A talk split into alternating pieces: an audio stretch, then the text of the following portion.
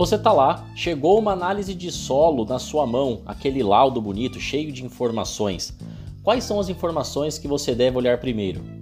Bom, existem várias formas de fazer isso, mas nesse vídeo aqui eu vou compartilhar as três principais informações que eu vou atrás, que eu olho, que eu analiso e vou comentar um pouquinho a respeito disso assim que eu recebo uma análise de solo, beleza?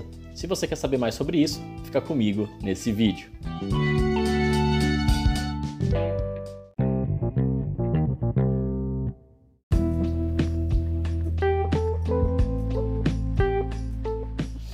Bom, é isso aí, gente. Ó, é, eu tô aí há pouco mais de 10 anos no mercado trabalhando com nutrição de plantas e com análise de solo.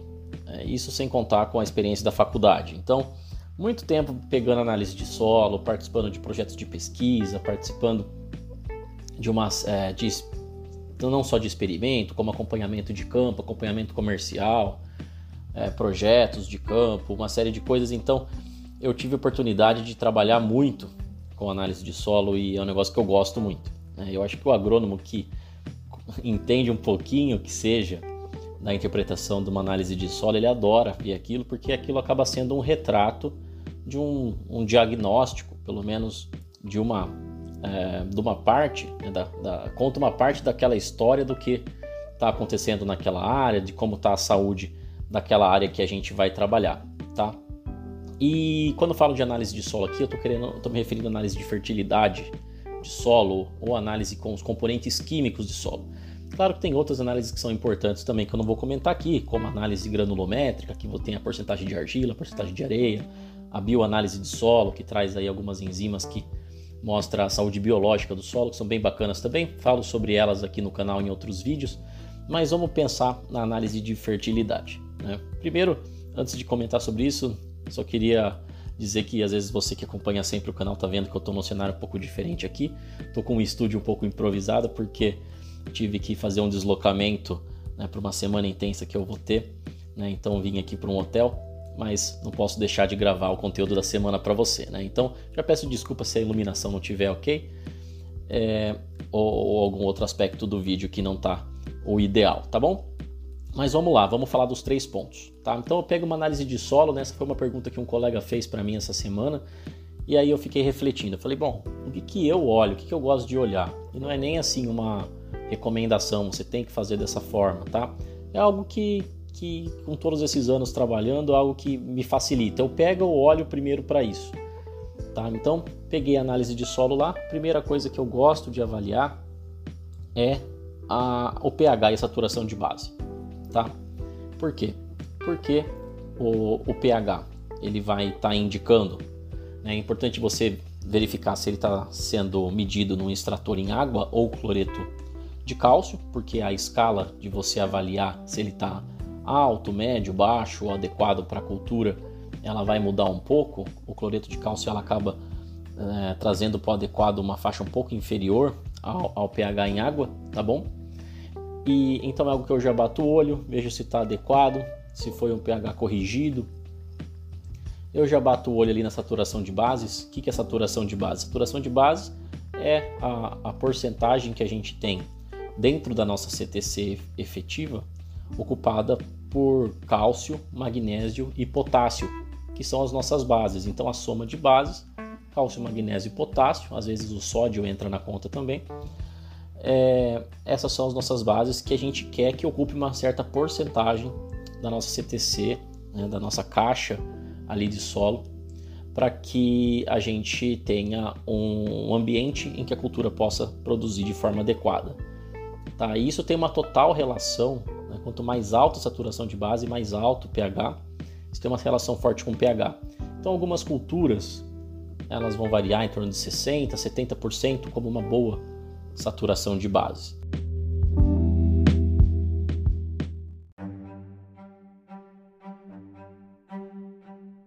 Né, então, tenho lá minha CTC, que é a minha caixa. Eu quero que 70% dela mais ou menos esteja aí com, o, por, por exemplo, com potássio, cálcio, magnésio. O restante dela vai estar com o quê? Com hidrogênio e é, com hidrogênio, na verdade. Né? O alumínio a gente não quer que ele esteja ali na análise de solo, principalmente na análise superficial porque ele, ele vai ter um efeito nocivo. Né? O alumínio vem na análise de solo por ser um, um elemento nocivo para a planta e a gente tem algumas ações como a calagem para estar tá eliminando isso e a gessagem para estar tá eliminando a, a, atividade do alumínio na, em profundidades maiores, tá? Mas isso também tem outros vídeos que eu comento aqui. Então, a primeira coisa que eu faço é bater o olho ali, saturação de base e pH. Entender se está tudo ok. Por quê? Porque se isso já não estiver ok, a planta não vai conseguir aproveitar os nutrientes que você vai recomendar na adubação da forma adequada, porque os nutrientes é, que a gente usa na adubação, os nutrientes que a planta precisa, eles têm uma disponibilidade variada de acordo com o pH do solo. Né? Então, a primeira coisa é isso, porque vai estar tá mostrando se aquele solo precisa de uma calagem, se ele precisa ser corrigido ou não.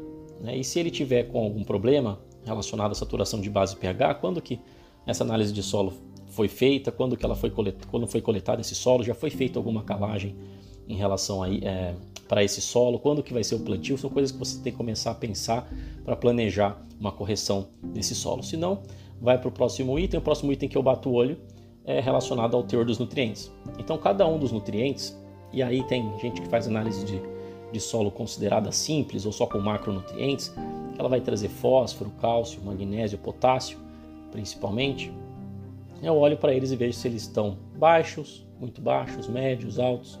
E aí o que vai definir também é o boletim da sua região, que vai trazer uma classificação para a quantidade desses nutrientes. E com o tempo você vai pegando prática, você vai conseguindo ter a sensibilidade de entender se aquele teor que está ali na análise ele é alto, médio ou baixo para determinado nutriente. Com isso também vai ficando mais fácil, você ficar menos dependente de ficar comparando com alguma literatura. Você vai sacando ali o, como que está né, o teor do nutriente. Então é algo que eu gosto de olhar também, porque daí já começa a vir na minha cabeça assim, ah, o que, que a gente vai ter que planejar aqui na adubação? Será que vai ter que fazer uma adubação de correção? Será que uma adubação de manutenção ou de ou, ou uma simples reposição do nutriente exportado? Já dá uma, uma boa noção, tá? Mas uma coisa que eu queria chamar a atenção para você aqui é não se esqueça do manejo do enxofre. Né? Ah, tem muita gente que não faz análise de enxofre, não pede análise de enxofre no laboratório. Então é importante que você tenha análise de enxofre para todas as culturas, é um macronutriente importantíssimo. E não só o enxofre, como também os micronutrientes. É sempre importante você entender como é que estão tá os teores dos micronutrientes. Né? Então, normalmente feito aí na análise de solo, né? o zinco, o cobre, o, o, o manganês, o ferro e o boro são muito importantes. Então, às vezes você pede micro é, para fazer análise laboratorial de micro, às vezes ah, às vezes pode ser que não venha o boro. Então é bom certificar que vai fazer o boro também, porque é uma questão laboratorial, um extrator diferente. Então é bom você requisitar também. Então é algo que eu gosto de olhar, vejo como é que está os teores dos nutrientes, que já vai me dando uma boa noção depois do plano de adubação que eu vou fazer.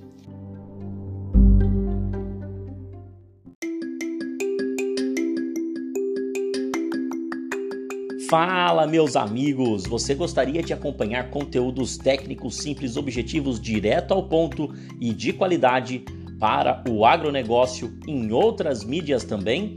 Então não deixe de seguir o arroba agro de respeito também no Instagram, o arroba Diego Pelizari no TikTok e também o agro de respeito no Facebook e no LinkedIn. E é claro, né? Também não deixe de seguir e se inscrever no canal Agro de Respeito no YouTube, canal que já tem aí mais de 2.4 milhões de visualizações e já vem criando conteúdo de qualidade desde 2017.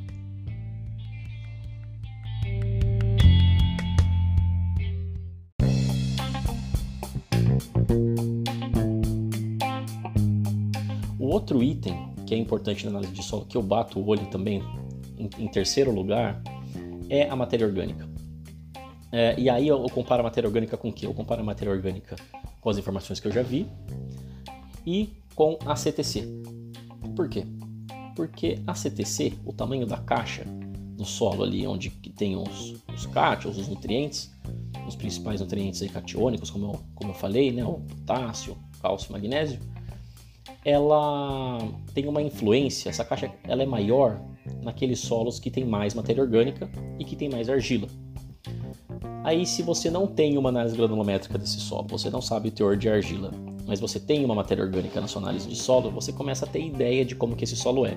Se você tem uma CTC, que é classificada como uma CTC mais alta, uma CTC é, bom, tem uma CTC alta e se tem uma matéria orgânica baixa, provavelmente é possível que esse solo seja um solo mais argiloso. Se você tem uma matéria orgânica baixa e uma CTC baixa, é possível que esse solo seja mais arenoso, tá bom? Agora sim, é comum, é mais comum você conseguir ter mais acúmulo de matéria orgânica em solo mais argiloso, tá? Então, é, muitas vezes você vê uma CTC alta e uma matéria orgânica não tão alta, provavelmente é solo argiloso, mas pode ser que esteja muito alta a matéria orgânica também.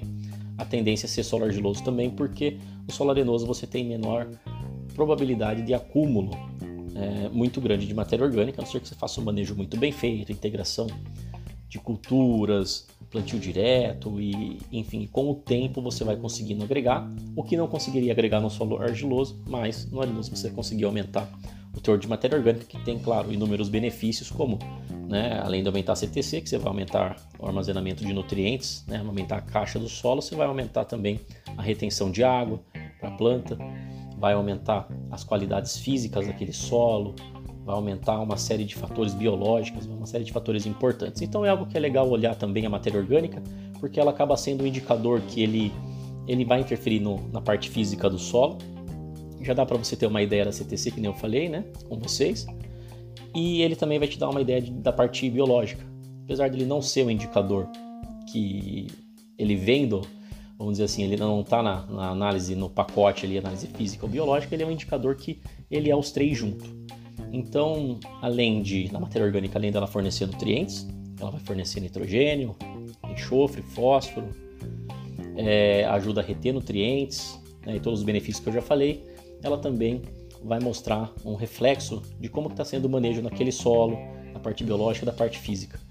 Então são as primeiras coisas que eu olho, não são as únicas coisas que você deve olhar. A análise de solo é um, um documento muito bacana, é importante você comparar com as análises anteriores, você entender o que já foi feito na área tudo isso vai te ajudar a dar ferramentas para você fazer uma boa recomendação de adubação, uma boa correção do solo e conseguir manejar a área da melhor forma.